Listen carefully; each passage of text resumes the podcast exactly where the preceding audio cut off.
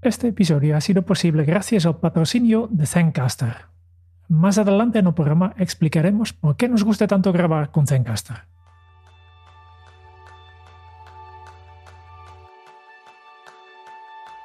Comienza 2022 y seguro que ya te has fijado tus grandes propósitos. Quizás es el momento de contar con la ayuda extra de un coach para conseguirlos. ¿Y sabrías diferenciar a un coach excelente de un vende humos? Pues ese es el tema principal del programa de esta semana, donde aprenderás cómo elegir un coach que se adapte y saque lo mejor de ti y algo más, poner en práctica tus habilidades de coaching. Bienvenidos a un nuevo episodio de Kenso, el podcast donde descubrirás cómo vivir la efectividad para ser más feliz. Yo soy Raúl Hernández, aprendiz en apoyarme en una ayuda externa. Y yo soy Quique Gonzalo, aprendiz en mejorar después de cada sesión de coaching. Raúl, yo creo que este es uno de los temas que verdad más nos rondaba la cabeza desde hace mucho tiempo, porque en los últimos años el coaching ha aumentado su popularidad de manera exponencial y por una buena razón. Y es que funciona si se hace de manera correcta. Muchas personas, de hecho, han sido muchos de nuestros clientes de coaching, nos han preguntado por qué no abordábamos el tema en el podcast cuando ellos alcanzan resultados extraordinarios durante nuestras sesiones de coaching. Y la verdad es que tenían toda la razón. Sobre todo cuando hemos comprobado la potencia tan positiva si la elección de la persona, el momento y lo que quieres tratar es lo correcto. Y para evitar darnos de bruces, pues al elegir el coaching correcto o tener unas expectativas alejadas de la realidad. Así que por ello vamos a tratar hoy este tema que vamos a poner en práctica, como sabéis, en nuestro plan de acción, sacando esas habilidades que tú ya llevas dentro como buen coach. Sí, cuando, cuando hablabas esto de las, de las expectativas irreales, y yo creo que eh, el gran problema que yo mismo experimenté en mis carnes cuando empecé a acercarme al mundo del coaching es eh, ese tema de las expectativas, ¿no? ¿Qué esperar de un coaching o qué es lo que yo creo que es el coaching? Porque claro, coach se le pone la etiqueta pues a cualquiera. Sale alguien haciendo vídeos en Instagram diciendo generalidades y ya es un coach, ¿no? De hecho, Pantomima Full, pues hicieron un vídeo especial de coaching que, claro, dices, ay, es que tienen razón, casi todo lo que hacen, ¿no? Tienen razón cuando hablamos de la zona de confort, ¿no? Y sale alguien diciendo que tienes que salir de tu zona de confort y tú eliges tus pensamientos, que son cosas que en un contexto determinado tienen sentido, pero claro, si las sacas de contexto, pues son mensajes que madre mía del amor hermoso, ¿no? Entonces, ese, ese tema de las expectativas yo creo que es uno de los grandes eh, mitos y yo creo que hay mucha gente que está de uñas con el coaching o que de inicio ni se plantea acercarse a este mundo porque dice, esto es que me van a decir lo de la zona de confort. Claro. y a partir de ahí, pues es, es complicado. Y lo hablábamos antes de empezar. Claro, entender que el coaching es sobre todo un proceso interpersonal, o sea, tiene que haber una conversación uno a uno. No, no puede darse un coaching desde Instagram, no puede darse un coaching desde un escenario, no puede darse un coaching desde un libro. El coaching es esencialmente un proceso uno a uno. Cuando empiezas a entender eso, empiezas a entender muchas de las cosas de las que hablaremos en el, en el episodio de hoy, pero claro, no tiene nada que ver con, con eso, con salir en, en Instagram con mensajes grandilocuentes y genéricos, que es como el horóscopo completamente no podría estar más de acuerdo. De hecho, a mí, Raúl, luego lo contaré un poco mi historia personal, que estoy certificado, estudiado, me he dedicado años a ello. A veces me da un poco de vergüenza porque entras dentro de ese mismo saco y, no quiero. Eh, a mí me gustaría que la gente supiera que esto, bien utilizado con las personas correctas, puede ser una gran herramienta para tu día a día, tanto a nivel profesional como a nivel personal. Y eso es lo que queremos, que vosotros podáis encontrar a esa persona que os pueda ayudar siendo un buen coach y que estéis seguros de dar ese paso y también que podáis poner en práctica esas habilidades que un buen coach o una buena coach debería demostraros. Así que, la primera, ¿qué es el coaching, Raúl? Pues a ver, yo creo que el, coaching, eh, tal y como yo lo entiendo, ¿vale? Que tengo menos, menos certificación ahí, pero en, una, definición que, yo he sido capaz de trasladar a mi día a día, el coaching es una relación de, ayuda en el que una persona externa a ti, un coach, lo que hace es darte soporte en tus procesos de reflexión y ayudarte en esa reflexión que muchas veces uno mismo se pierde o le cuesta salir de, las cuatro paredes en las que piensa. Y no tanto a través de, mm, las recomendaciones, no tanto a través de decirte lo que tienes que hacer, sino sobre todo de hacerte pensar. A mí, a mí hay una frase que me encanta que me dicen cuando yo hago un proceso de coaching y es que me dicen, ostras, nunca lo había visto de esa manera. En el momento en que alguien te dice, nunca lo había visto de esa manera, dices, bien, porque ese es el punto en el que alguien se sale de su forma tradicional de ver las cosas, empieza a verlas distintas, y claro, cuando empiezas a ver las cosas de manera distinta, te planteas que puedes hacer cosas distintas. Ahí está. Y además tienes a alguien que te pincha para decir, oye, con esto, con este descubrimiento que has hecho, ¿qué vas a hacer? No qué vas a hacer en el futuro lejano, ¿qué vas a hacer esta semana? ¿Qué vas a hacer estos próximos 15 días antes de que nos veamos? Pues voy a hacer esto. Y, bueno, algo más, chiquito. Como siempre decimos, algo que, que sea imposible fallar. Empieza a construir evidencias que demuestren que eso que acabas de descubrir es cierto. Que oye, que cuando esta persona me habla así no es porque sea una mala persona, sino porque a lo mejor ha tenido, ah, vale, pues entonces, ¿cómo puedo? Venga, pues voy a intentar actuar así, voy a intentar utilizar estas palabras en mis conversaciones, o voy a atreverme a hacer no sé qué. Y a la siguiente vez que le ves le dice, oye, ¿qué tal funcionó? Ostras, pues una maravilla. Nunca había pensado que podía lograr esas cosas. Ese proceso de ir descolocando y desmontando las creencias que tiene una persona, cambiándolas por unas creencias nuevas y llevándolo a la acción, para mí es lo que determina el éxito de un proceso de coaching. Todo lo demás es, o sea, si no se traslada a acción, es palabrería. Y la palabrería pues no ayuda a que pasen cosas. Ahí está, lo que tiene que es, es llevar a la acción aquello que estamos pensando, llevarnos hacia nuestros objetivos. La ICF, que es la International Coach Federation, por así decirlo, la entidad que podría ser eh, la matriz dentro del coaching a nivel mundial, lo define como la relación con los clientes en un proceso de reflexión y creatividad que les inspira a maximizar su potencial personal y profesional. Y como muy bien has dicho, Raúl, al final el proceso de coaching lo que hace es desbloquear fuentes de imaginación, de productividad, de liderazgo no explotadas de manera previa. Por eso es muy importante la confianza que se tenga en el cliente y como bien decías tú, no es yo te voy a decir qué es lo que tienes que hacer. Ahí nos meteríamos más en el mundo del mentoring, sino es yo confío en que tú tienes las soluciones. Yo lo que voy a hacer es, como buen coach o buena coach, ayudarte a desbloquear esas ideas que tienes para que salgan. Así que lo has dado en el clavo.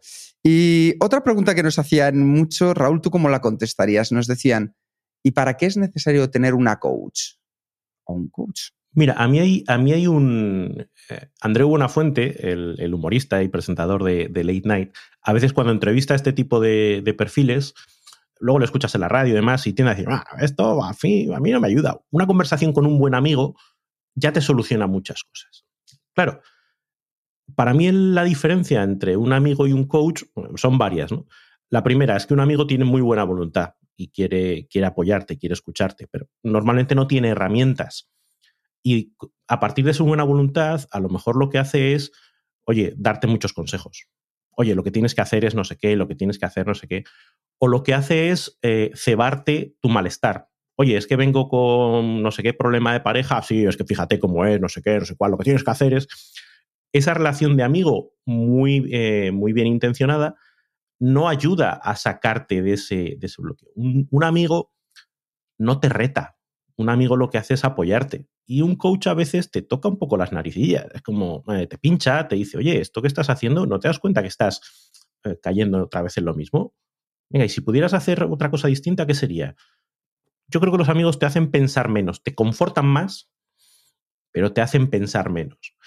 Eh, y a veces un coach, alguien que tiene esas técnicas, esas habilidades para generarte ese desbloqueo, para generarte esa forma distinta de ver las cosas, yo creo que es como todo, como cualquier oficio, no es lo mismo que yo quiera poner una pared en casa y me ponga con dos ladrillos y llame a dos amigos que son informáticos que me ayuden a poner ladrillos, que hombre, a lo mejor tiramos una pared, pero la pared no va a quedar bien. Eso es. Que no es lo mismo que llamar a un profesional que dice, mira, esto se hace así y las herramientas son estas, te lo hago en menos tiempo y con mejor resultado. Pues un coach, al final, un buen coach genera esos resultados de una manera mucho más eficaz porque tiene las herramientas, tiene el oficio, tiene la experiencia para conseguir todo eso. Y centrado, centrada en ti, mm. en tus necesidades, en tu forma de ser. De hecho, igual que yo, por ejemplo, tengo a Dani, que es mi entrenador personal, es una persona que conoce muy bien mi cuerpo, las actividades que me ayudan y que me mantienen en forma. Yo también recurro a coach a nivel eh, personal o en determinados momentos personales o profesionales de mi vida, he acudido a una persona como coach que me sirve para poder dar ese paso que a veces necesito. Y yo soy coach, imagínate. Y luego la pregunta que muchas veces también te hacen es si, bueno, ya un gran experto en la materia puede ser un gran coach. Y la verdad es que no tiene por qué, porque el coaching más bien es la técnica, no es una clase magistral. Puede ser contraproducente si lo piensas. Es decir, alguien que sabe mucho de un tema tiene clarísimas cuáles son las soluciones. Y si entran a darte sus soluciones, las que a ellos les han funcionado a lo largo del tiempo, no sé qué, lo, lo que decíamos es más mentoring, es te voy a llevar por el camino que yo he recorrido. No te voy a, no voy a utilizar las técnicas para que tú descubras tu propio camino, sino que te voy a intentar arrastrar por mi forma de ver el mundo. Y claro, eso es un camino completamente distinto. Porque el coaching al final es la técnica, no la clase magistral. Porque poco importa si es Leiva el que te enseña a componer a la guitarra una canción de rock si a ti lo que te gusta es la música clásica. Es decir, tú puedes tener a un genio dándote clases de algo o haciéndote de coach de algo cuando tú lo que quieres es otra cosa. Y por último, antes de introducirnos en lo que es la, el día a día del coaching, ¿qué se necesita para ser coach? Pues yo siempre digo, Raúl, que nada y todo. Porque hay personas que hacen el curso de fin de semana de CCC y ya son coach y otras que se certifican para cumplir una serie de requisitos a través de entidades independientes, como hablábamos antes, la International Coach Federation, la ICF. Entonces nos podemos encontrar nada y todo. Es decir, cualquiera mañana mismo puede decir, tú mismo que nos estás escuchando mañana, puedes colgar y decir, yo soy coach. Nadie lo regula. Yo en mi caso personal, Raúl, pues estudié durante dos años junto con Alfonso Medina y después realicé estudios complementarios durante los años siguientes para seguir mejorando mis capacidades, que son parte de las habilidades que luego vamos a tratar. Así que yo creo que con estas primeras preguntas nos podemos encontrar ahora y compartir con vosotros una historia que es real, es muy real porque proviene de alguien cercano y queríamos compartirla porque probablemente os podáis sentir en uno de estos puntos. Así que, Raúl, todo tuyo. Música, por favor. Ahí va de fondo. En noviembre de 2020, María estaba lista para que su vida se transformara. Deseaba potenciar su carrera profesional y dar un salto adelante en su vida personal, por lo que invirtió una gran cantidad de dinero en un programa de coaching. A lo largo de su vida, María había explorado su mundo interior a través de retiros, terapia, talleres en escuelas de negocio y libros tanto de psicología como de autoayuda. Pero había rechazado el coaching de vida, que consideraba una basura, hasta que oyó hablar del señor X. El señor X fue en su día una gurú de la autoayuda de poca monta, autor de libros autopublicados con títulos como Si soy tan inteligente, ¿por qué no puedo dejar de fumar?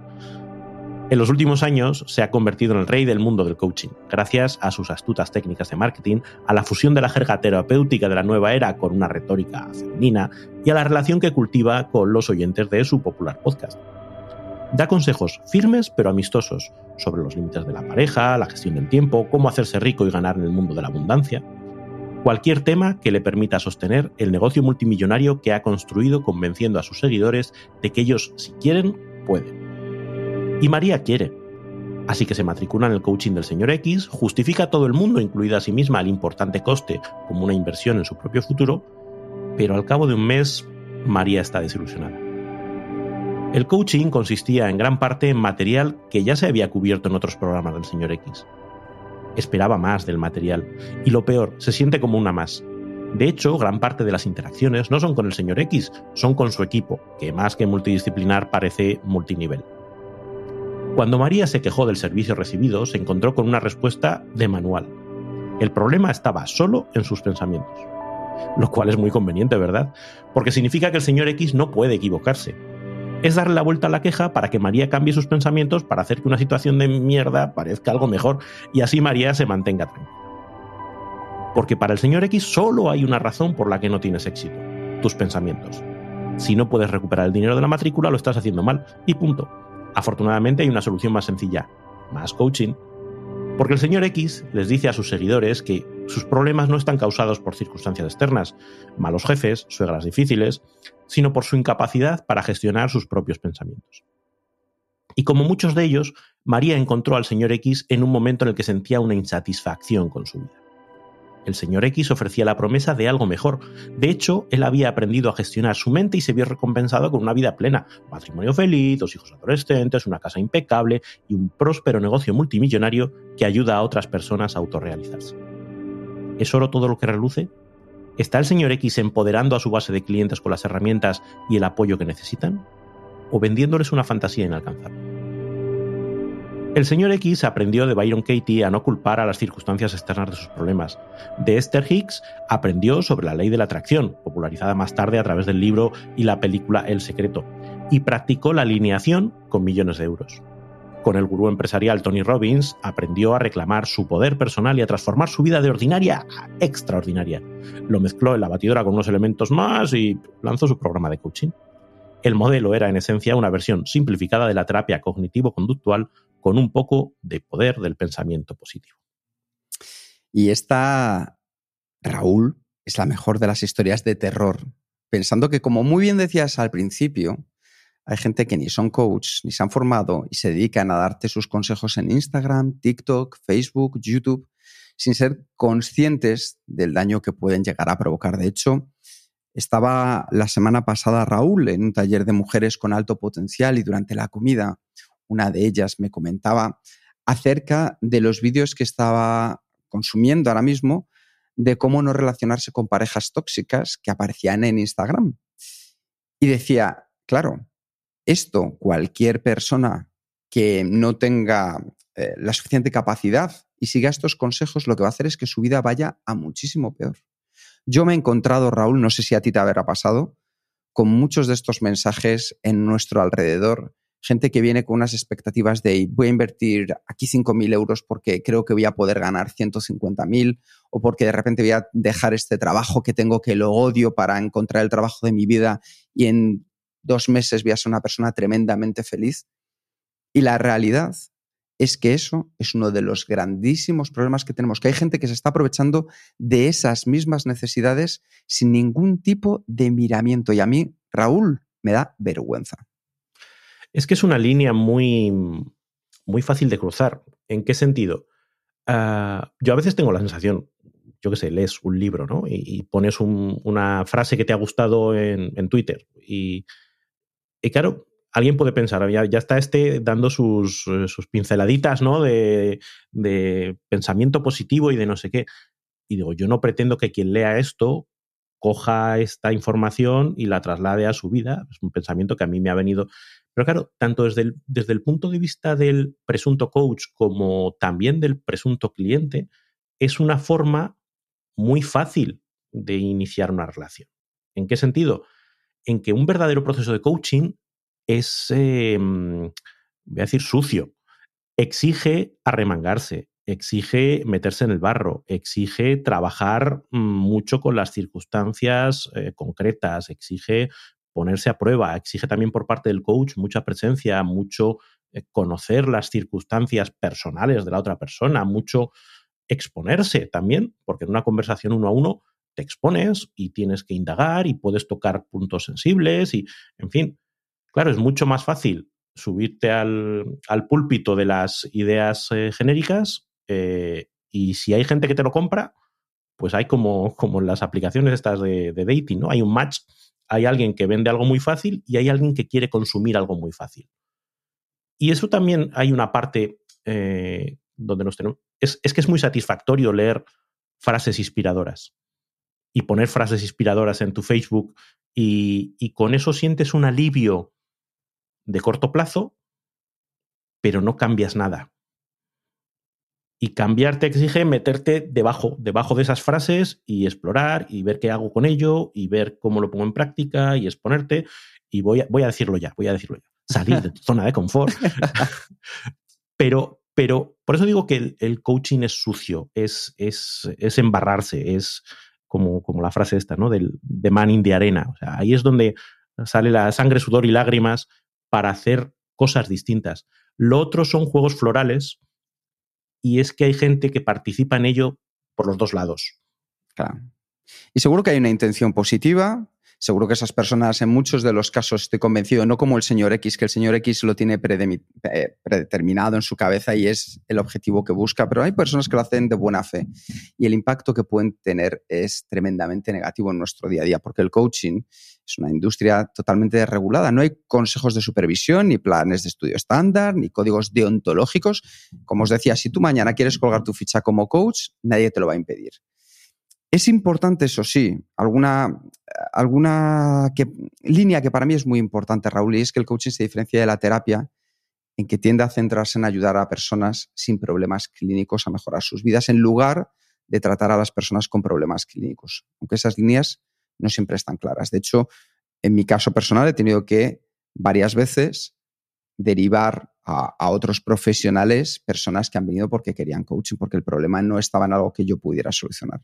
Así que mucho ojo si un coach os dice que os puede ayudar en absolutamente todo, que eso ya es un síntoma de un tic de este mm, por aquí no vamos bien. Red flag, ahora se dice mucho red flag. Sí, sí, sí, banderita roja que vamos a ir levantando. Si tú le dices profesional y te dice fenomenal. Si te dice para tu vida en pareja, fenomenal. Para la crianza de tus hijos, yo también te valgo. Si te dice para cómo tener mi casa como maricón, yo también lo valgo. Pues banderita roja. Especialmente después de la pandemia, es habitual que los coaches hacen sus sesiones a distancia. Y a diferencia de una conversación en persona, en una videollamada pierdes una parte de la comunicación no verbal. Por eso es imprescindible hacer todo lo posible para obtener la máxima calidad de audio y vídeo posible. Pero claro, a veces no puedes controlarlo todo. ¿Qué pasa, por ejemplo, cuando tú o tu cliente tiene una mala conexión? Por eso, algunos de los coaches han empezado a grabar sus sesiones. Así pueden revisar los detalles después de cada sesión. También a los clientes les gusta tener una grabación, porque así pueden volver a ver algunos fragmentos de la conversación con su coach y de esta manera refrescar la memoria. Y la mejor herramienta que nosotros conocemos para grabar a distancia con la máxima calidad es Zencaster. Efectivamente, es lo que usamos para grabar las entrevistas en el podcast, pero también sirve para grabar sesiones de coaching. Zencaster es muy fácil de usar, lo que es especialmente importante cuando no quieres complicar la vida de tus clientes de coaching, que a veces no son tan conocedores de la informática ni de grabación de audio. Con Zencaster no hay que instalar ninguna aplicación, porque funciona directamente desde el navegador. Todo lo que tienen que hacer los clientes es hacer clic en el enlace de invitación. Y la segunda razón para usar Zencaster es la calidad de audio y vídeo. Aunque pueda haber problemas de conexión a Internet, siempre consigues la máxima calidad de audio y vídeo porque a diferencia de las plataformas de videollamadas, Zencaster graba la pista de audio localmente en el ordenador de cada participante. Y queremos que tú también tengas esta misma experiencia fácil con nosotros para todo el audio vídeo que quieres grabar de forma remoto. Si vas a zencaster.com, que es Z-E-N-C-A-S-T-R.com, y utilices el código de promoción Kenso, obtendrás un 30% de descuento en los primeros tres meses. También puedes utilizar el enlace en las notas del programa que aplica automáticamente este descuento. Pero vamos a una parte que yo creo que es mucho más útil, que va a ser el que entendamos cuáles son las habilidades que tú puedes poner en práctica como, como buen coach. De hecho, en 1995, la International Coach Federation, la ICF, lanzó por primera vez un conjunto de normas y habilidades y en el 2021 lo actualizó. Y es un modelo de ocho competencias esenciales de coaching. Lo que viene siendo esas competencias que puedes esperar de un buen, una buena coach y que te debe demostrar. Así que este modelo, que ha sido basado en evidencias recopiladas entre más de 1.300 coaches alrededor del mundo, vamos a revisarlo contigo. Y sabes lo mejor, que estas habilidades tú las vas a poder poner en práctica con tus equipos, con tu familia, con tu grupo de amigos, incluso para ti mismo, para ti misma, desde hoy. Son ocho habilidades que comienzan con una primera, que es el poner los cimientos demostrando una práctica ética. Es decir, que hay una serie de valores intrínsecos de integridad personal, de honestidad en la interacción que tú haces con los clientes. ¿Qué significa? Significa que si tú crees que esa persona con cuatro sesiones es suficiente, no vas a estar haciendo 16 sesiones. De hecho, en Kens una de las cosas que hacemos es intentar que sea el mínimo posible para que tú subas el peldaño. Porque al final no deja de ser un camino o una escalera. Tú tienes que subir un peldaño o terminar una etapa y luego si quieres puedes volver más adelante. Pero no vamos a cogerte y te quedas aquí de por vida. Hay que ser también en esta parte de demostrar la ética sensible ante la persona que tienes enfrente, ante tu cliente. ¿Por qué? Porque esa persona tiene una experiencia, se ha criado en un ambiente, unos valores, unas creencias con las que ha crecido. Y tú no puedes imponer los tuyos, debes de entender el mundo desde sus pies para así aportar mejores soluciones. Y esto se traduce en utilizar el lenguaje adecuado y respetuoso con el cliente, con la cliente. Ahí hay, hay una imagen que, a mí me, gusta mucho. ¿Sabes? Esto es eh, la cesta punta, ¿no? Esto que parece un frontón que se juega con un, garfio. Eh, y, esa visión de que la pelota antes de lanzarla tú tienes que recogerla, me parece que simula muy bien el, cuál debe ser la actitud de un coach. Un coach tiene que ser receptivo, tiene que aceptar a la persona tal y como viene, con sus experiencias, con su lenguaje, con su no sé qué. Solo desde esa aceptación luego puede coger impulso para trabajar con esa persona. Eso es. Sin embargo, hay, hay gente que llegas y ya desde el minuto uno marca distancias o dice, no, mira, esto es así, mi modelo es este, eh, y si no, lo, si no te pones tú a mi nivel, el tonto eres tú. No, no, el, coach primero tiene que acercarse al nivel de la persona con la que trabaja y desde ahí juntos ayudarle a subir el nivel. Pero no ponerse en un plano de superioridad de cualquier tipo, de conocimientos, moral, de lenguaje, cualquier tipo de, señal de superioridad, ya es una mala señal, otra red flag. Un coach se tiene que hacer sentir bien recibido con tus dudas, con tus inquietudes, con, tus, con todo lo que traigas. De hecho, a mí siempre me gusta un poco eh, la metáfora de el coach es el serpa que te acompaña a escalar tu montaña. Y es tu montaña y es tu camino. Y lo que va a hacer ese serpa es ayudarte en aquellos momentos porque tenga un conocimiento de la zona, del terreno, porque ya lo ha hecho antes, porque tiene esa capacidad de entender cómo eres tú. Eso es importantísimo. Igual que lo es mantener, por ejemplo, la confidencialidad en el proceso y entender la distinción entre lo que es coaching, lo que es consultoría, lo que es psicoterapia u otros profesionales. ¿Qué quiero decir con esto? Que como hablábamos, si tú necesitas remitir al cliente a otro tipo de profesional, lo hagas, porque entiendas que no es tu especialidad y debes de aprender a decir no. Yo en mi caso lo he hecho este año un par de veces porque no era yo la persona adecuada para poder ayudar a ese cliente en concreto. Así que esta es la primera de las habilidades, es demostrar la práctica ética. De hecho, aquí me gustaría comentar una cosa, Raúl, que cuando a mí me, me preguntan sobre una persona ética, una persona que con el amplio concepto que podemos entender cada uno sobre la ética, yo siempre hablo de la persona que a mí me formó en coaching, siempre lo he dicho, digo, Alfonso Medina es para mí el adalid, el ejemplo claro de lo que es demostrar ética. Y entiendo que esto es algo que él transmite, que a mí me ha llegado y que probablemente él lo trabaje, pero lo lleva incorporado de una manera natural como buen coach. Entonces, fíjate que esto ya es un, gran ejemplo, por así decirlo. Segunda de las habilidades, dentro de la parte de cimiento, Raúl, encarnar la mentalidad de coaching. Y eso significa ser abiertos, ser curiosos, ser flexibles y centrados en cada cliente. A mí me pasa una cosa muy curiosa, Raúl, no sé si te la he comentado a ti alguna vez, y es que yo no puedo tener dos procesos de coaching en un día, porque el desgaste para mí es tan grande, tan tremendo. los clientes que nos estén escuchando, que seguro que hay alguno y os mando a todos un beso y un abrazo muy fuerte, lo sabéis, ese compromiso es tan grande que a mí me deja sin fuerzas el estar ahí. Entonces, esa parte de encarnar la mentalidad de coaching es clave, el reconocer que al final el cliente es el que toma sus propias decisiones, el que elige hacia dónde quiere ir. Yo puedo entender dónde me gustaría ir o dónde iría yo en su situación, pero eso no es tener mentalidad de coaching. ¿Por qué? Porque yo creo que la solución la tiene el cliente. Yo voy a ayudar a que pueda sacarle su mejor solución.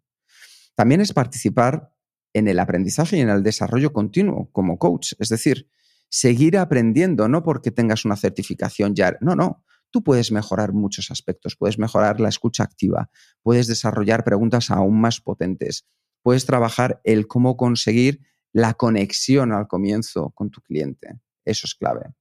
Desarrollar una práctica de, de manera continua, como siempre hablamos del Kaizen, de vamos a ser cada día un poquito mejores.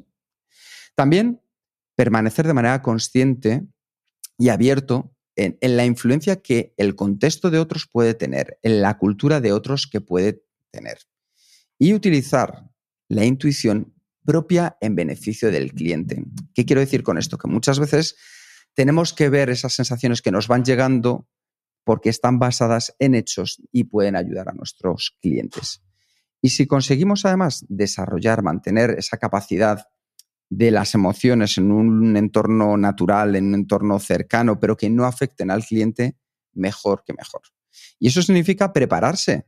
Raúl, no es llegar ahí y decir, ala, me lanzo ahora la sesión. No, no. Hay que prepararse las sesiones antes, a nivel mental, a nivel emocional, a nivel de contenido y buscar cómo poder reforzar con ayudas externas cuando sea necesario la para poder llegar y pues, dar satisfacción a las necesidades de cada cliente. Sí, es un poco lo que, lo que hablábamos antes, ¿no? Esa, esa visión de que el coaching primero es un proceso interpersonal y como proceso interpersonal eh, es único y, no, no, es replicable. Cuando te sientas con una persona no es lo mismo que cuando te sientas con la siguiente y cuando te sientas un día con, una persona no es lo mismo que cuando te sientas al siguiente día. O sea, cada sesión es, es distinta y es potencialmente... Em, no sabes por dónde te va a llevar. A mí hay una metáfora que también me gustó mucho que, aprendí cuando empecé a trabajar en temas de coaching, que es que es el, eh, una sesión de coaching es un baile. Es un baile que no está coreografiado, que tú no sabes cómo va a ir ni puedes determinar cómo va a ir. Es un proceso en el que lo que tú haces realimenta a la otra persona, lo que la otra persona eh, hace te realimenta a ti y no hay caminos predefinidos. Con lo cual puede ser que, a lo mejor lo que la otra persona te está diciendo te cabre y tú dices, ostras, tengo que gestionar mi cabreo o tengo que gestionar mi frustración, no puedo dejar que esta frustración vaya por aquí. O a lo mejor tú crees que la sesión va a ir por un sitio y la otra persona te sorprende porque te la lleva por otro lado y tú dices, vale, yo había preparado esto, pero tengo que ser capaz de, reaccionar y de escuchar atentamente y, no intentar llevar a la persona por donde yo quiero, sino por donde ella quiere ir. Exige tanta flexibilidad o tanta capacidad de, lo que decíamos antes, ¿no? De mentalidad abierta, curiosa, flexible, centrada en cada cliente, que como bien dices, es desgastante. Claro, si tú lo que haces es tener tu proceso industrializado de en la sesión 1 te voy a decir estos tres mensajes, en la sesión 2 te voy a decir estos cuatro y en la sesión 3 estos cinco mensajes, pues es mucho menos desgastante. Podrías hacerlo como quien fabrica chorizos, pero es que el coaching no es eso. El coaching no es un programa, el coaching no es vídeos enlatados, el coaching no es mensajes predefinidos. El coaching es tener un montón de herramientas e ir a pecho descubierto a una sesión y decir, a ver por dónde se nos va el día de hoy y a, a pelearlo.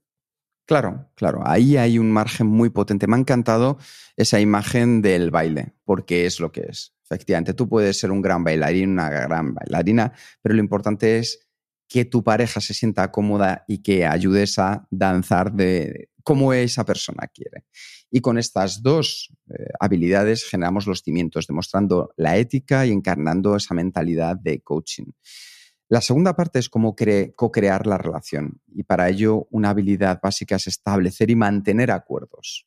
Es decir, cómo tú puedes colaborar con cada cliente y con las partes interesadas para que quede claro y preciso qué es lo que vais a conseguir durante la relación, durante el proceso, durante los planes y las metas. Estos acuerdos son un compromiso general dentro del coaching y también se trabajan durante cada sesión. Es decir, tú cuando conoces por primera vez a una persona, lo que haces es saber hacia dónde quiere llegar, dónde le gustaría llegar en esta primera fase de coaching y ver si ese objetivo es realista o no es realista. Con eso ya te estableces ese primer objetivo. Pero es que luego, Raúl, de sesión en sesión, también tienes que definir cuáles van a ser los objetivos que la persona quiere alcanzar durante esa sesión. Entonces es muy importante que se llegue a ese acuerdo de manera natural de lo que se puede tener, de cuáles van a ser las expectativas, porque unas expectativas sanas en un proceso de coaching te ayuda primero a alcanzar los objetivos, a colaborar ambos en la definición de lo que se va a conseguir y en entender que es una relación a medio largo plazo que se va a sostener en el tiempo. Sí, yo creo que ahí es importante, ¿cómo decir?, e, el, ser capaces de poner, no por escrito, pero sí eh, de manera explícita, todas las cosas que a cada uno le pueden estar preocupando de la relación para quitarse eso de en medio para no estar preocupados de, oye, esto está yendo por donde, oye, pues cuando tú tengas alguna inquietud, exponla. Venga, llegamos a este acuerdo. Oye, cuando yo vea que, no estás eh, trabajando como creo que te voy a dar te voy a sacar tarjeta. ¿Estamos de acuerdo en esto? Sí, sí, tienes toda la... Es decir, el facilitar que luego la relación fluya por donde tiene que fluir. Es como una manera de establecer los cauces sin tener que luego estar peleando por decir, ostras, eh, esto no está siendo como dijimos que, estaba siendo y no, no, siento la confianza para decirlo. No, no, ya lo hemos establecido antes y por lo tanto te, te, hace referencia a esos acuerdos, que es una forma muy fácil de, ir resolviendo los conflictos. Oye, y si este acuerdo no nos vale, lo cambiamos, pero tengamos claro a, qué estamos jugando. Eso es, y con esto llegamos a un momento en el que tienes que cultivar eh, la confianza y la seguridad como un lugar en el cual esa persona, por la confidencialidad de lo que se va a tratar, por las emociones que, se van, a, que van a surgir, por las situaciones de las que se va a hablar, la persona debe ser consciente el cliente debe ser consciente que se va a crear un ambiente de apoyo y seguridad que le permita compartir y expresarse de manera libre. Y ahí lo que se hace es mantener una relación de respeto y confianza mutuos. Entender cuál es el contexto de tu cliente para que su identidad, su ambiente, sus experiencias, sus valores, sus creencias estén presentes, que se sienta protagonista de lo que está pasando y demostrando un respeto por todas aquellas formas de expresarse que pueda tener el cliente. De hecho, aquí es esa parte en la que el coach debe tener esa capacidad tremenda de adaptarse y de poder bailar el estilo que quiere bailar tu cliente, reconociéndolo y respetando. ¿Por qué? Porque a lo mejor hay talentos o hay puntos débiles que puede tener tu cliente y tú no los tienes. Pero debes de entender que el protagonista de esta película está en el otro lado. Y además es algo, es, un proceso en el que eh, la gente abre puertecitas que normalmente en el día a día tiene cerradas. Eso es. Eh, eh, y puertecitas que da miedo abrir.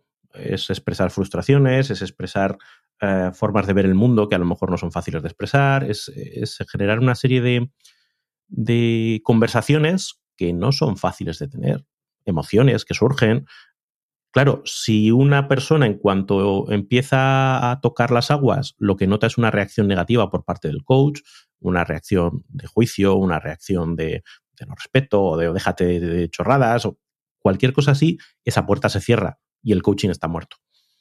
Entonces, es, es como ir cebando esa relación de confianza para que cada vez más haya esa apertura y desde esa apertura y esa vulnerabilidad mutua, porque creo que también es importante que, la otra persona te perciba a ti como alguien vulnerable y alguien que es capaz de decir, jo, esto que estás diciendo me está removiendo cosas por dentro. Claro, la vulnerabilidad se retroalimenta.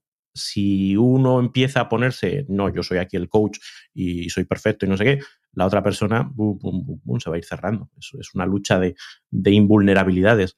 Entonces, trabajar toda esa, esa confianza y esa seguridad es un arte, porque como en cualquier circunstancia, la confianza es algo que cuesta mucho construir y que se destruye de manera muy fácil. Con un mal gesto, una mala palabra, adiós. Y es clave ese punto, porque muchas veces esas pequeñas puertas se entreabren, a veces de manera consciente, Raúl, y a veces de manera inconsciente. Y un buen coach debe de estar preparado para saber si hay que abrirla, con qué ritmo hay que abrirla para dejar que vaya saliendo todo lo que se pueda encontrar ahí y de una manera siempre respetuosa con el cliente. Con esto conseguimos cultivar esa confianza y seguridad que nos puede ayudar a co-crear la relación. Y después, la siguiente habilidad, la quinta, es mantener la presencia. Y es estar presente. Yo siempre lo digo, 110% presente en el proceso que estás haciendo. Ahora más difícil que nunca todavía cuando lo hacemos a través de una pantalla. Y eso significa ser plenamente consciente y estar presente en cada momento con el cliente, empleando un estilo abierto, flexible, confiado, en el cual la otra persona pueda entender que tú estás ahí de verdad, de corazón. Tú no te puedes imaginar, Raúl, la cantidad de veces que yo he visto gente que hace coaching de manera grupal te lo venden como individual, que es lo que un poco lo que veíamos del multinivel, o te decían, no, sí, sí, apúntate con coaching con el señor X y luego es el equipo del señor X el que te da coach. dices, pero si yo a quien he contratado es al señor X. Entonces, eso no es estar presente. Eso no es demostrar curiosidad por el proceso. Eso no es manejar las emociones para estar eh, con el cliente. Eso no es demostrar confianza con emociones fuertes. Un buen coach se va a sentir cómodo trabajando en el espacio del no saber, en crear o dejar espacio para el silencio, para la pausa, para la reflexión, para la duda. Y va a estar a la persona que tú has elegido. Eso significa mantener la presencia. Es que para, que para que os hagáis una idea, claro, una persona que está haciendo coaching tiene que estar pendiente a lo que la otra persona está diciendo. Tiene que estar presente con lo que la otra persona está transmitiendo, no con sus palabras, sino con sus gestos, con sus silencios, con sus miradas, con, sus, con toda una parte del lenguaje verbal. Tiene que estar pensando en las 10, 15 cosas que cree que puede estar diciendo y son 10 o 15 caminos por los que la conversación puede ir fluyendo y evolucionando. Tiene que estar pendiente de cuáles sean los objetivos del coaching para, en la medida de lo posible, oye, nos estamos desviando del tema, no estamos desviando del tema. Tiene que ser consciente de uno mismo, de los pensamientos, sentimientos y emociones que está generando en esa conversación en uno mismo y de por dónde gestionarlo para que no interfiera. Todo eso en tiempo real y sin tener ningún tipo de control sobre por dónde va a ir la conversación. Con lo cual, cuando tú antes decías ese, ese agotamiento, esa cantidad de energía que uno tiene que poner, claro, si uno se pone a ver todas las cosas de las que tiene que estar pendiente, es normal que uno acabe cansado en, un, en una sesión de coaching, porque es que son muchas cosas y con un nivel de incertidumbre muy elevado. Por eso, sentirse cómodo trabajando en el espacio de no saber es muy importante, porque no es un proceso en el que tú sepas que hay que hacer sota, caballo, rey y con esto conseguir un resultado Z, sino que es eh, puro baile, como decíamos, es estar presente de cada pequeño gesto, cada pequeño no sé qué, puede que esté ahí la clave que tienes que aprovechar y decidir si entrar, si decidir echarte para atrás, en fin, eh, que, es, que es cansado. y maravilloso, porque también es muy reconfortante ver los resultados que al final van obteniendo los clientes. Y después pasamos a un punto que para mí es esencial, que muchas veces se pasa por alto, Raúl, y es comunicar con efectividad. Y para eso se necesitan principalmente dos habilidades. Por un lado, escuchar de manera activa. Aquí yo siempre digo que una cosa es oír, que es que me entra por un oído, me sale por otro. Otra es escuchar, es me entra por un oído, lo retengo, pero te voy a soltar mi libro. Y otra es escuchar de manera activa, es entiendo lo que dices, me pongo en tus pies y entendiendo también lo que yo quiero expresarte, voy a encontrar ese lugar común en el cual lo podamos alcanzar. Y eso es la escucha activa. Es enfocarnos en lo que cada cliente está, ojo, y no está diciendo. Porque de esta manera podemos comprender de manera plena aquello que comunica en el contexto de los sistemas que tiene cada cliente. ¿Por qué? Porque hay gente que es más positiva y entonces a lo mejor tienes que estar más atento a ver en qué momento justo de repente como que baja un poco el ritmo para entender que ahí puede estar. Hay personas que sin embargo van con un tono mucho más plano, mucho más tranquilo y es en el momento en el que ves que hace una pausa mayor donde encuentras, si estás escuchando de manera activa, el lugar en el que te puedes incorporar porque sabes que hay, hay algo que es importante para la persona. Por eso, si queremos desarrollar la escucha activa, es importante considerar el contexto, la identidad, las experiencias. Lo comentábamos antes del cliente. Y es reflejar y resumir también lo que cada cliente comunica con sus propias palabras. Es decir, si un cliente te dice, yo no me he encontrado bien haciendo esto, tú no puedes decir, o sea, que te has encontrado mal cuando hiciste que. No, repite las mismas palabras. Eso lo que hace es que la otra persona sienta que de verdad la has escuchado al estar utilizando las mismas palabras o resumir parte del contenido de lo que te ha dicho, estás generando ese baile, esa empatía que es tan importante en el coaching. Y también reconocer y preguntar cuando hay más de lo que se está comunicando. Es decir, que cuando tú ves con una mirada, con un gesto, y reconoces que ha sucedido algo, tú haces una pregunta de manera respetuosa para que el cliente te abra más la puerta. Todas esas habilidades, saber utilizar bien las palabras precisas en el momento correcto, un tono de voz adaptado, un lenguaje corporal que sea parecido al de tu cliente, son señales de que estamos escuchando de manera activa y es una de las mayores claves para reconocer a un buen coach. Y con esto pasamos al séptimo de los puntos, Raúl, que es el de evocar conciencia y es cómo podemos facilitar el descubrimiento y el aprendizaje de cada persona mediante el uso de herramientas y técnicas tales como las preguntas potentes, el silencio, las metáforas o las analogías. Tú, por ejemplo, Raúl, eres un gran coach porque tu capacidad de realizar metáforas impacta en las personas y eso se puede ver, por ejemplo, cuando escribes o cuando te comunicas. Nos ayudan las metáforas a poder conectar con las personas dentro de nuestro día a día y eso es muy útil tremendamente útil. ¿Por qué? Porque desafía a la otra persona, al cliente, a una forma de evocar conciencia o descubrimiento propio. El hacer preguntas sobre cómo es su forma de pensar, sobre sus valores, sobre sus deseos, sobre sus creencias, hacer preguntas que ayuden a explorar más allá del pensamiento actual e invitarles a compartir más acerca de sus experiencias en el momento, denotan la capacidad de evocar conciencia. Sí, ahí eh, el punto que, decía yo antes, ¿no? De, que en el momento en que alguien te dice, jo, no lo había visto desde esa manera, o me has hecho pensar, que es una de esas cosas que. Esto es cuando alguien te dice, me has hecho pensar, es como, bien, bien, eh, algo he conseguido. Porque si no, claro, muchas veces la gente lo que hace es venir a contar lo que, lo que ya cuenta, lo que ya ha contado más veces, las rumiaciones que tiene en la cabeza, pa, pa, pa, pa. Tú tienes que ser capaz de coger todo eso y ver ver los huecos, ver, ver eh, los puntos por donde puedes meter el puñalillo, ¿no? Dice, ah, mira, aquí se le queda un, creo que no está viendo esto, voy a ver cómo consigo ponérselo, pero de tal manera que no sea, fíjate, te lo señalo para que tú lo veas tú de una manera muy evidente, sino, entonces me estás diciendo que cuando haces esto, y esto te pasa siempre, bueno, no, siempre no, claro, porque me acuerdo otra vez, y empiezas a, a crear resquicios en su forma de ver el mundo empiezas a clavar eh, pequeños, no sé cómo se llama, pequeñas cuñas, ¿no? Eh, que rompen su forma de ver el mundo. El momento en que empieza a hacer eso es cuando empieza a reordenarse su pensamiento y su forma de, ver las cosas. Y eso, de nuevo, exige mucha atención a lo que te están diciendo, exige expresarte de una manera que la otra persona lo comprenda. El poder del silencio es brutal, ¿no? Y de las miradas y de cuando tú levantas una ceja, y la otra persona se queda diciendo, mm, vaya, que, he dicho que, que, le ha hecho poner esa cara, ¿no? Y empieza a generarse pa, pa. Es, muy divertido ver eh, ese proceso de, de cómo las piezas empiezan a encajar en la cabeza de la otra persona. Y a partir de ahí, cuando lo verbalizan, es, es brutal. Y con esto ya, Raúl, llegamos a la última, a la octava habilidad que nos sirve para cultivar el aprendizaje y el crecimiento. Y es cómo podemos facilitarlo, cómo podemos colaborar con cada persona para transformar el aprendizaje y entendimiento y llevarlo a la acción. Algo que siempre decimos en Kenso, ¿verdad? Que lo sabéis, que al final siempre terminamos diciendo en nuestros podcasts que consumir información con acción es efectivo. Es decir, que aquello que escuchéis de cada episodio haya algo que podáis poner en práctica. Pues esto es una de las habilidades esenciales dentro del coaching.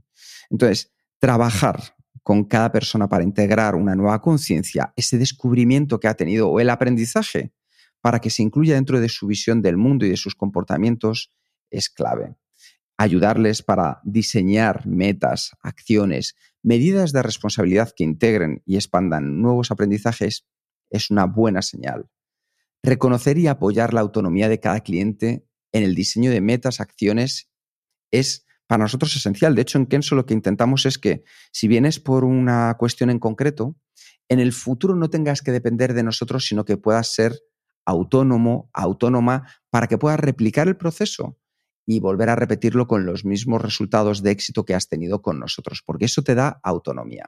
Ahí hay, hay algo eh, que yo cuando planteo las sesiones de coaching y digo, yo no voy a darte soluciones, hay gente que, se genera como, ostras, entonces ¿para qué te voy a pagar? ¿no? Si yo he venido a por soluciones, digo, sí, sí, soluciones encontrarás, pero las vas a poner tú. Yo no te voy a decir lo que vas a hacer. Pero sí que mi objetivo es que cada vez que terminemos una sesión, te voy a preguntar, ¿y qué vas a hacer? ¿Qué vas a hacer tú en tu vida, con tu día a día, en tu contexto? Yo no tengo ni idea de cuál es tu contexto. Puedo haberme hecho una idea en las conversaciones que tenemos, pero eres tú quien decide a qué se compromete. Y, como decíamos, un coaching de verdad tiene que derivar en acción, porque si no hay acción, no hay cambio. Y eh, ya no es solo que reafirmes unas creencias, pero esos son juegos florales, ah, hoy he visto esto, pero si no lo llevas a tu día a día y no te empiezas a comportar de manera diferente, no habrá habido un efecto real. Y el coach tiene que ayudar a que eso pase, tiene que ayudar retando a la persona para que establezca metas pequeñitas, da igual, si lo que importa es que se atreva a hacer algo distinto y empiece a reforzar esos aprendizajes que ha hecho. Y muy importante, hacer seguimiento. Creo que gran parte del coaching tiene que ver, oye, de lo que dijiste el otro día que ibas a hacer, ¿qué hiciste? Si no lo has hecho, ¿por qué? Y vamos a explorar por qué. Pues entonces es que el aprendizaje que tuviste no fue tan, tan real. Y si lo has hecho, ¿qué has aprendido a partir de la práctica? ¿De qué te has dado cuenta? A lo mejor has roto una barrera que tú pensabas que era irrompible y la has roto. o has roto una pequeña barrera, pero has alcanzado una distinción, que es una de las grandes palabras que me encanta de él. Ah, pues me he dado cuenta de que al hacer esto hay cosas que funcionan y cosas que no. Vale, vamos a centrarnos en, ese nuevo aprendizaje. ya estás un nivel más dentro, ya has explorado, ya has cambiado. Ese foco en la acción eh, para mí es, eh, es fundamental. Y siendo consciente de que no eres tú el que marca el ritmo, no eres tú el que marca los objetivos, no eres tú el que marca el plan de acción, que lo haces la otra persona y tú lo que tienes que ayudarle no es a castigarle por no cumplir, sino a celebrar lo que va cumpliendo, porque cada pequeño avance cuenta, cada pequeña cosa que se pone en práctica es un paso hacia una nueva forma de ser y de estar en el mundo. Y eso es el mayor objetivo que uno puede perseguir con, con un proceso de coaching.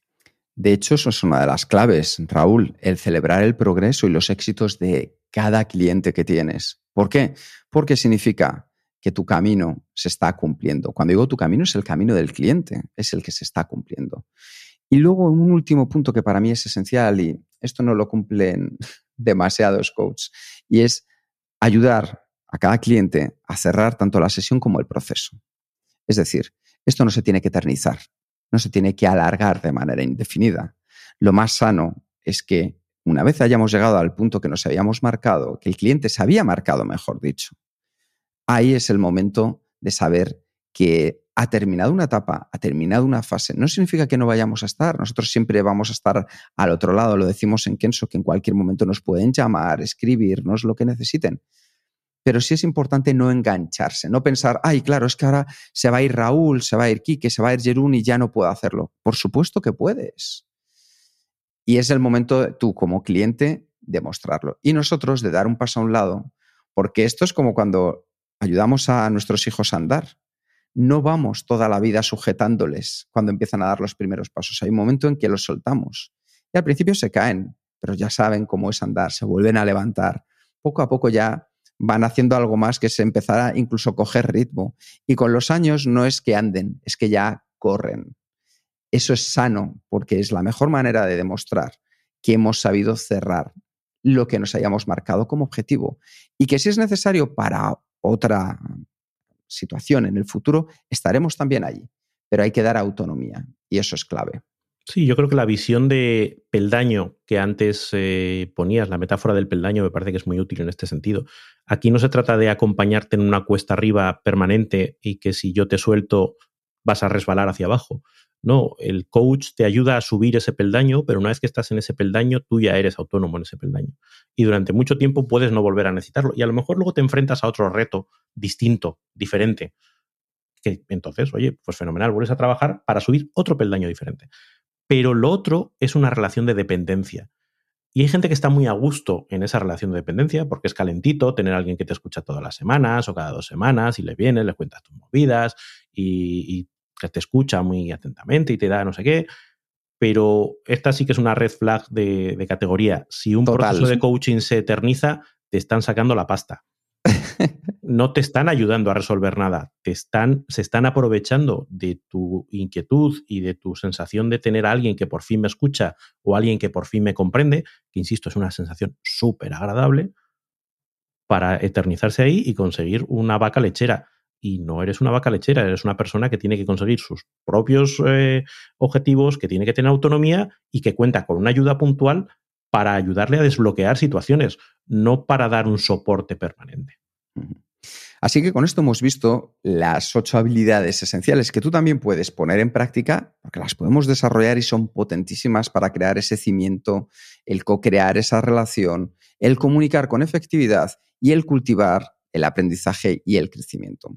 Nosotros, ¿cómo hacemos el coaching en Kenso?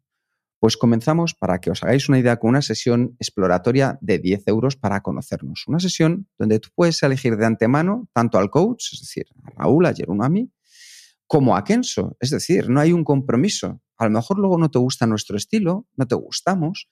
Entonces es sano saber si los objetivos que te has propuesto, las expectativas, nosotros podemos ayudarte a alcanzarlos o no, y si somos el estilo que tú buscas. Y preguntarás, oye, ¿por qué 10 euros por una primera sesión? Por una cosa muy sencilla, porque cuando tú regalas cualquier cosa, el valor es percibido es mucho inferior y entonces no nos lo tomamos con ese nivel de compromiso. 10 euros, como decía Raúl, es algo tan pequeño que apenas es un obstáculo, pero ya te empieza a comprometer en el proceso. Después lo que hacemos, una vez que nos das tú sí, es un proceso adaptado al número de sesiones que tú necesitas para conseguir el objetivo que te has marcado. Y siempre en el horario que mejor te convenga. ¿Para qué? Para que podamos ir subiendo de escalón a escalón, como estábamos hablando, para realizar el camino por etapas. Y eso sí, en esto somos muy honestos. A veces la gente nos dice, pero son solo estas. Nosotros ya con la experiencia podemos decirte si van a ser tres, si van a ser ocho. Pero lo que hacemos es el mínimo de sesiones posibles para que tú obtengas el mejor de los resultados. Después lo que hacemos es continuar apoyándonos en los cuatro pilares de Kenso. El autoconocimiento para comenzar, saber dónde estás. Después pasamos hacia el propósito, que es saber dónde quieres llegar. Trabajamos luego todo lo que es la organización y acción en tu día a día. Y después de que tengas tu propio sistema para esa solución, ver de qué manera el entorno influye en él. Y de hecho hacemos y ponemos en práctica una de esas herramientas, ¿verdad, Raúl?, que marcan la diferencia, que es Insight Discovery, que cuando la gente lo realiza siempre se lleva primero una sonrisa, una sorpresa y un gran conocimiento de sí mismos con este test de personalidad. Sí, porque ayuda, ayuda a poner eh, de una manera bastante pautada a sentar las bases de la conversación. Es decir, es, como em, en estas eh, páginas de citas donde te hacen primero un perfil, ¿no? Y dice, bueno, pues mira, ya te voy, ya cuando hables con alguien vas a saber un 60%, un 80% de por dónde va esta persona. Luego, obviamente, cada persona es un mundo y, y un test no marca el 100% de tu personalidad, pero ya tienes una un punto de partida sobre, sobre el que poder hablar y que te permite a ti conocer a la persona con la que estás trabajando y a la propia persona hacer reflexiones que a veces también le sirven para decir, ostras, ahora entiendo muchas cosas de por qué las cosas me funcionan como me funcionan y las que no me funcionan, ¿por qué? Claro, es que yo soy, tengo este perfil, tengo estas preferencias, tengo estas, estas, estas querencias, no, no creencias, querencias. Sí. De hecho, permanecer atentos porque dentro de poco vais a tener un curso especial sobre este tema en Kenso. Y luego lo que hacemos es que en cada sesión ponemos en práctica eh, el coaching de Success Unlimited Networks, que es una de las tres más escuelas más antiguas y cualificadas de coaching, a través de la cual yo me, me formé en este caso, y es lo que hacemos, a continuar con un seguimiento para que tú sepas que vamos a estar a tu disposición durante y después.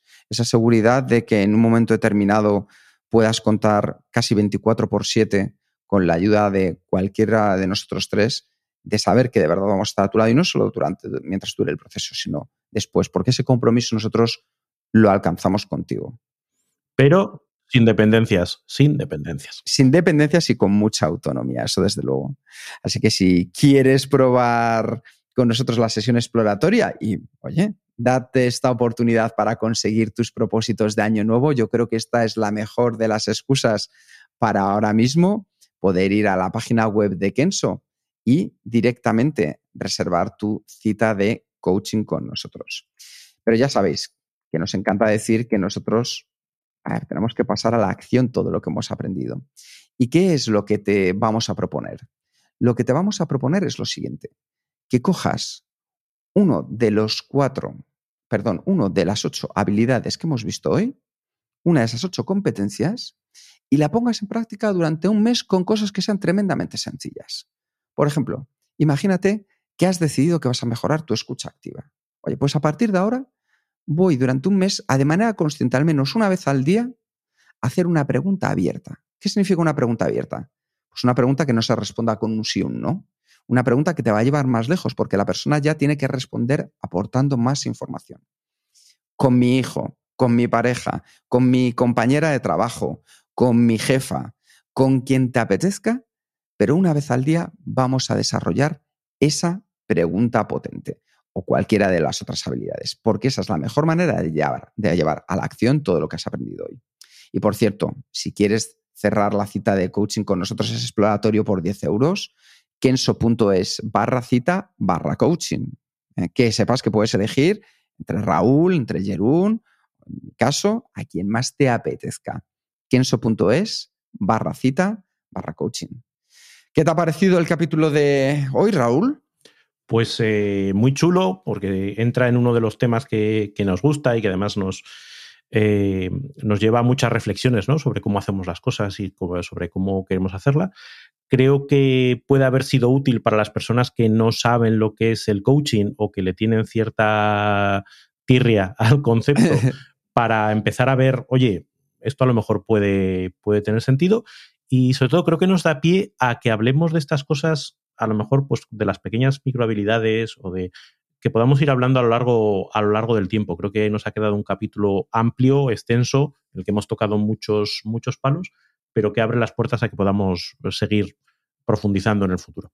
Eso es, ahora ya tenemos todos los argumentos y nos quitamos las excusas para que puedas elegir una buena coach, un buen coach o formarte como coach con una buena escuela. Y si tienes cualquier duda, escríbenos. Nosotros no tenemos compromiso con nadie, pero dependiendo de lo que estés buscando, siempre nos gusta derivar hacia dos, tres, cuatro opciones distintas que creemos que hay muy buenas, que en España de verdad hay excelentes profesionales. Queremos dar las gracias al patrocinador de este programa, Zencaster, la herramienta perfecta para grabar en remoto con la mejor calidad posible de audio y vídeo.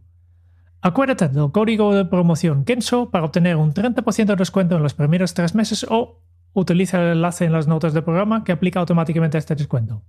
Es hora de compartir tu historia. Muchas gracias Zencaster por facilitarnos la vida con esta plataforma tan fácil de usar y por patrocinar este episodio de nuestro podcast. Muchas gracias por escuchar el podcast de Kenso. Si te ha gustado, te agradeceríamos que te suscribas al podcast, lo compartas en tus redes sociales o dejes tu reseña de 5 estrellas para ayudarnos a llegar a más oyentes.